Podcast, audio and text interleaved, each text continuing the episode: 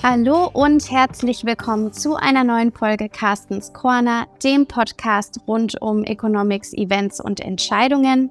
Mein Name ist Franziska Biel und ich freue mich, diese Folge wieder mit unserem Chefvolkswirt Carsten Jeski aufnehmen zu dürfen. Hallo Carsten. Ja, hallo Franziska. Ja, Carsten, morgen, also beziehungsweise wenn diese Folge erscheint, heute vor einem Jahr hat sich die Welt, wie wir sie kannten, ganz deutlich verändert. Ähm, ich weiß noch, als wir letztes Jahr am 24. Februar unsere Podcast-Folge aufgezeichnet haben und über den Beginn des Kriegs in der Ukraine gesprochen haben. Von, von dem Gefühl der Unsicherheit und auch der Emotionalität, die das Thema mit sich bringt, ist auch heute, also ein Jahr später, immer noch ganz, ganz viel erhalten. Ähm, was sich aber verändert hat, ist, dass sich der Faktor Unsicherheit für die Wirtschaft ein bisschen gelegt hat. Ähm, wenn du jetzt mal auf die vergangenen zwölf Monate zurückblickst, was waren denn für dich jetzt aus wirtschaftlicher Sicht die stärksten Auswirkungen in bzw. auf Deutschland? Boah, ja, wo, wo fängt man an und wo hört man auf? Ne? Ähm, man muss ja auch immer dazu sagen, wenn man dann jetzt so ein Gespräch macht, dass einfach äh, die Folgen für die Menschen in der Ukraine verheerend gewesen sind und noch immer sind. Wir haben immer noch diesen Krieg.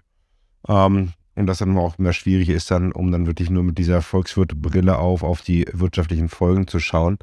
Ähm, muss sagen, ich reibe mir doch immer wieder die Augen, wie man auch jetzt, ja, genau wie du gesagt hast, die Unsicherheit scheint weg zu sein. Wie kann die Unsicherheit weg sein, ähm, wenn wir immer noch einen Krieg ähm, in Europa haben?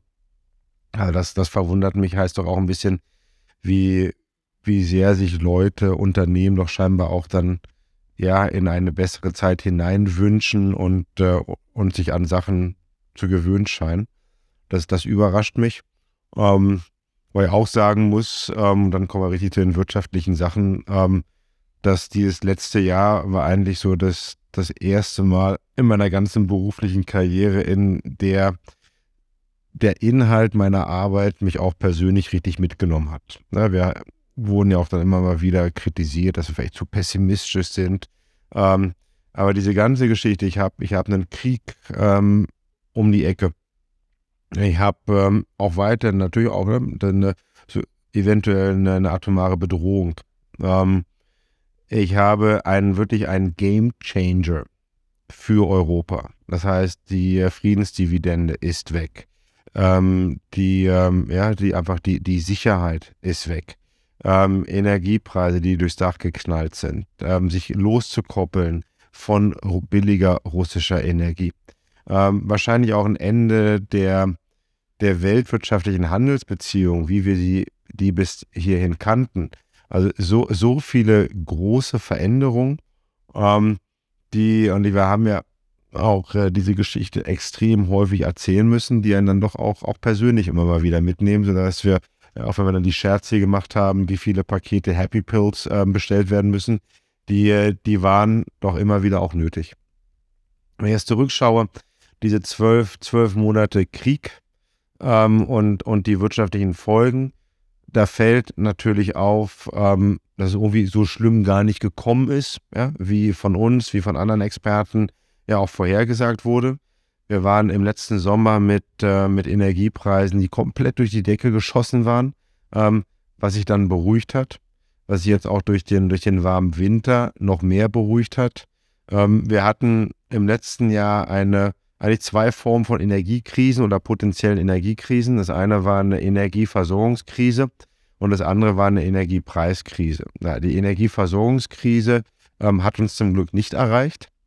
Ähm, ja, auch aufgrund vom, von Eingriffen der, der Bundesregierung oder allgemein von europäischen Regierungen, die es doch geschafft haben, um andere Energiequellen ähm, hinzubekommen. Auch Ersparnis oder Sparen beim Energieverbrauch hat geholfen, der warme Winter hat geholfen. Aber die Energiepreiskrise haben wir weiterhin, auch wenn die nicht mehr ganz so stark ist, wie vielleicht noch im Sommer befürchtet. Wir haben einfach immer noch höhere Energiepreise als vor Ausbruch des Krieges. Und mit diesen höheren Energiepreisen kam natürlich nochmal diese erneute ähm, Inflationstsunami auf uns zu, ähm, kam dadurch ähm, der komplette ja, U-Turn, Richtungswechsel der, der EZB, also hin, weg von negativen Zinsen hin zu ähm, 300 Basispunkte Zinserhöhung bisher.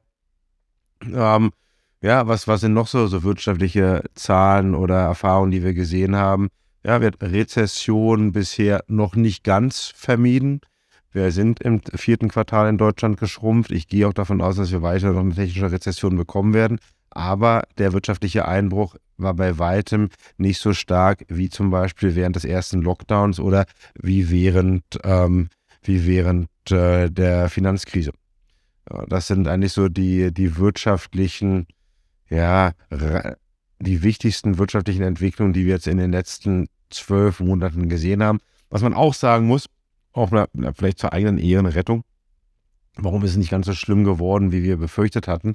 Weil wir ja auch im Jahr 2022 noch ähm, die positiven Folgen des Ende der Lockdowns mitgemacht haben. Also, ja, wir hatten extrem viel Spargeld, Corona-Spargeld, was die Leute, die es hatten, eingesetzt haben, um dann halt auch den Kaufkraftverlust aufzufangen.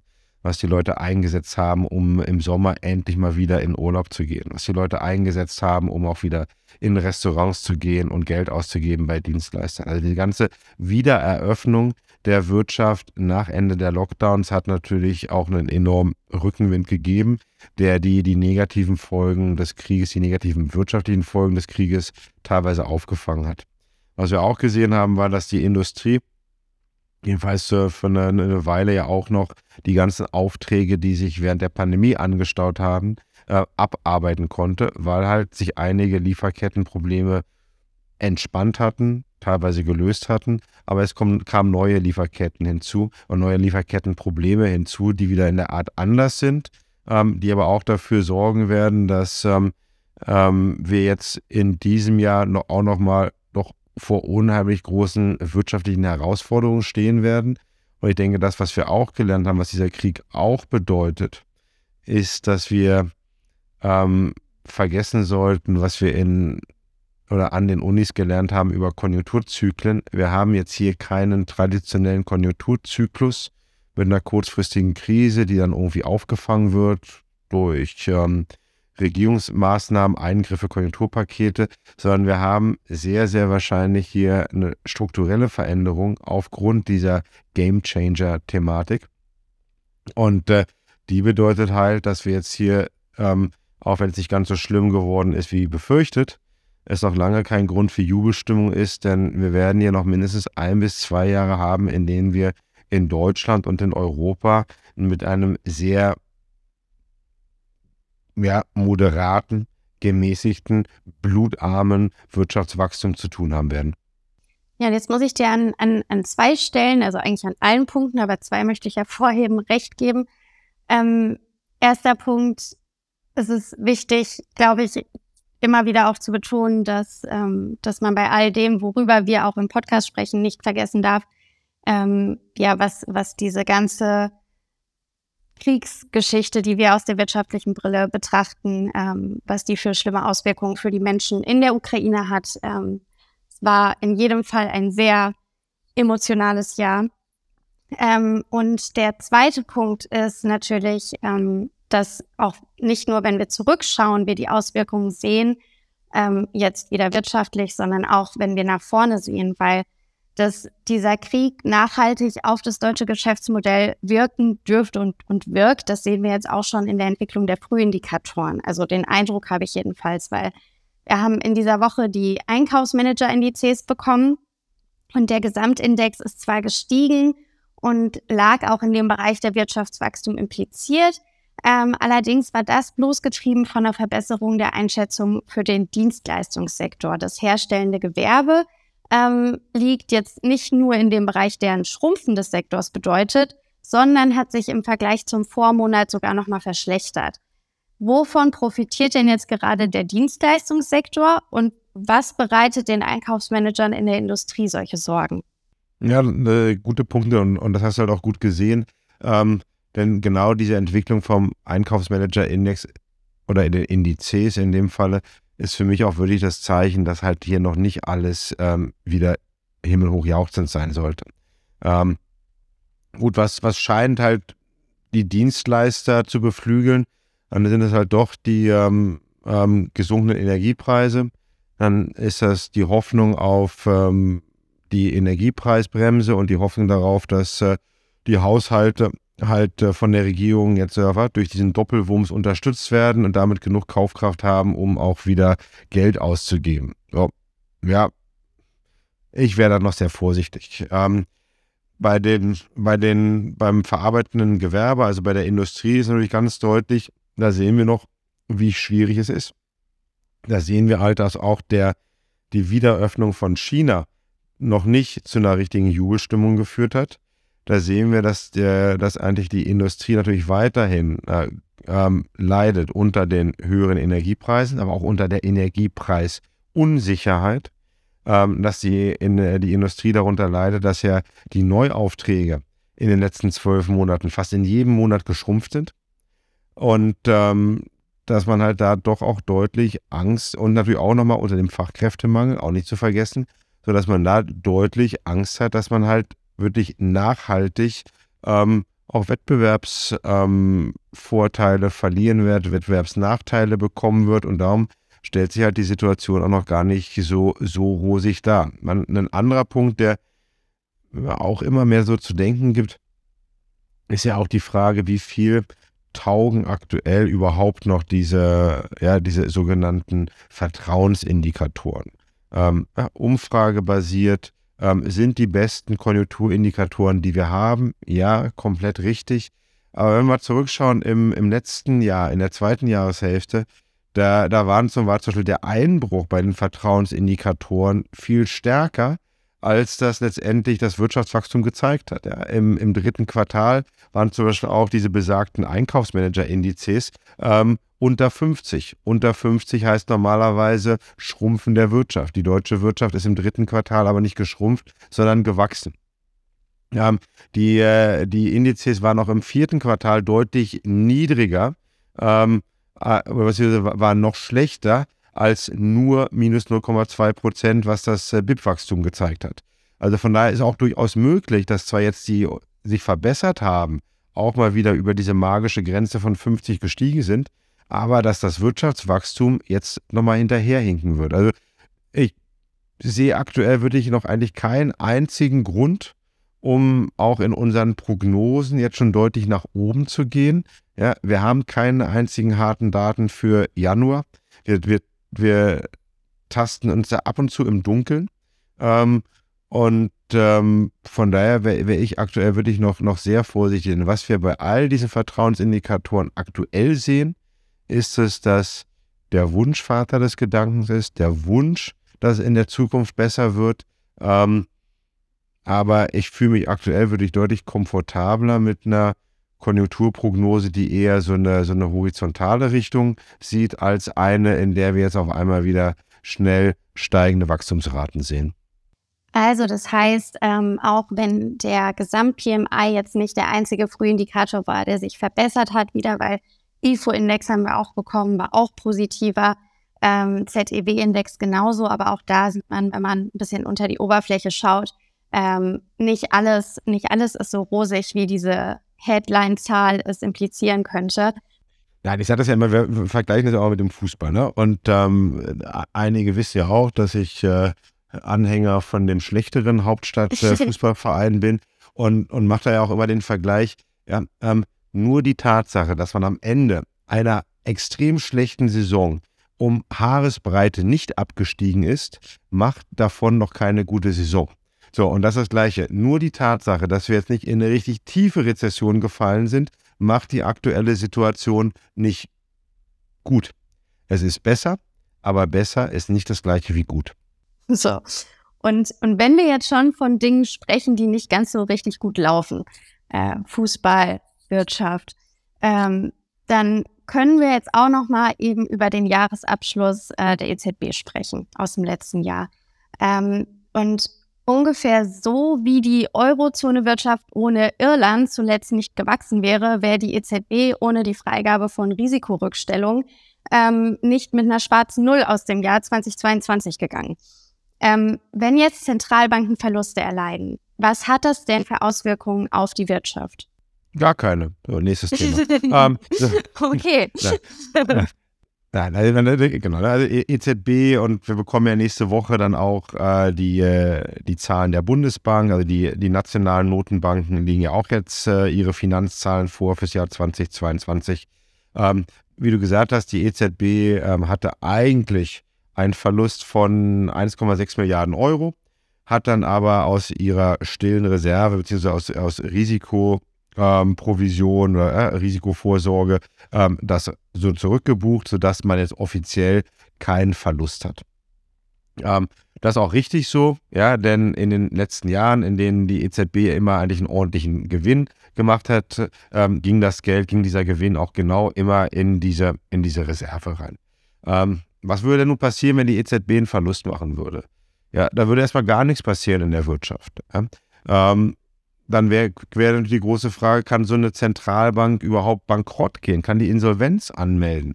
Ähm, nee, nicht, weil eine, eine, Notenbank kann ja Geld drucken.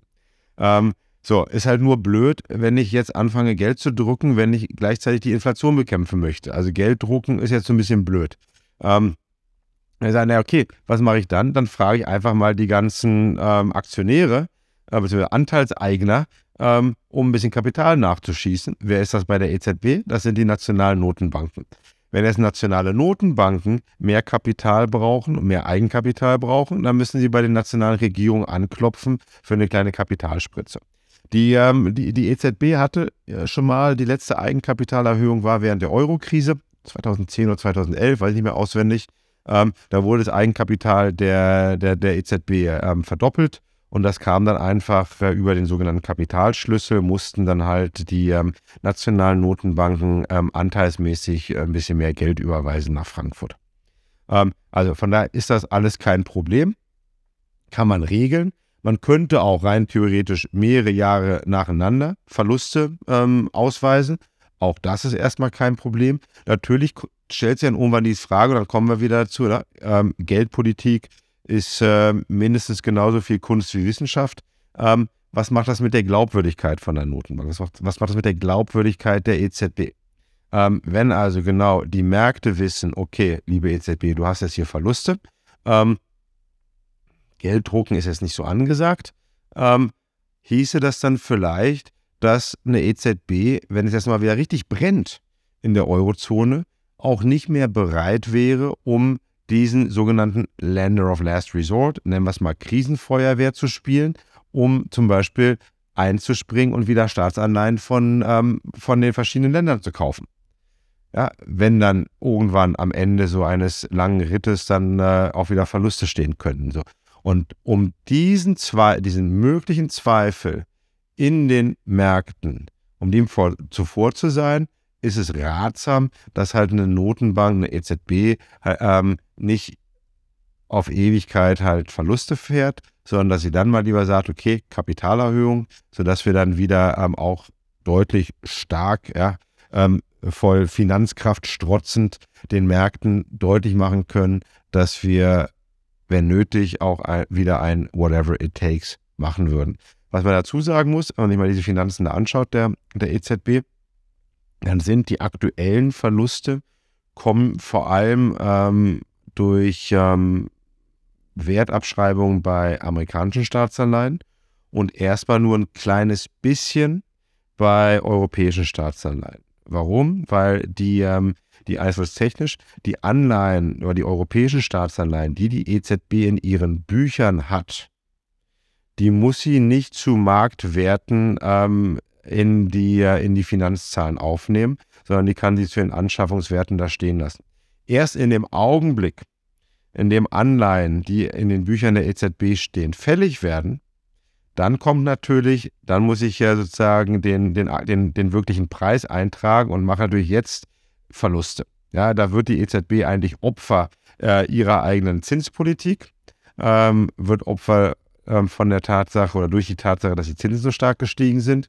Und das passiert aber jetzt in den Finanzen, ja, in der, in der, in der jährlichen Bilanz der EZB, nur wenn diese Anleihen auch wirklich fällig geworden sind. Und davon werden wir jetzt ja mehrere bekommen, ja, weil in den kommenden Jahren wird natürlich dieses äh, Anleihenportfolio äh, sukzessive abgebaut. Und das wird sich dann auch noch weiter, noch negativer in der Bilanz der EZB niederschlagen. Das heißt, das ist dann ein, Thema, was vielleicht erstmal nochmal so richtig interessant wird im, im, späteren Jahresverlauf oder beziehungsweise dann im nächsten Jahr, wenn das nächste äh, Statement veröffentlicht wird. Das heißt, darüber können wir dann nochmal sprechen. Ähm, an der Stelle aber erstmal vielen lieben Dank, Carsten, für deine Einschätzung. Vielen Dank natürlich auch an Sie, liebe Zuhörerinnen und Zuhörer, für Ihre Zeit. Wenn Sie Themenwünsche für uns haben oder Verbesserungsvorschläge, dann können Sie uns gerne einen Kommentar hinterlassen. Und ansonsten wünschen wir Ihnen ein schönes Wochenende und freuen uns schon auf nächste Woche. Tschüss!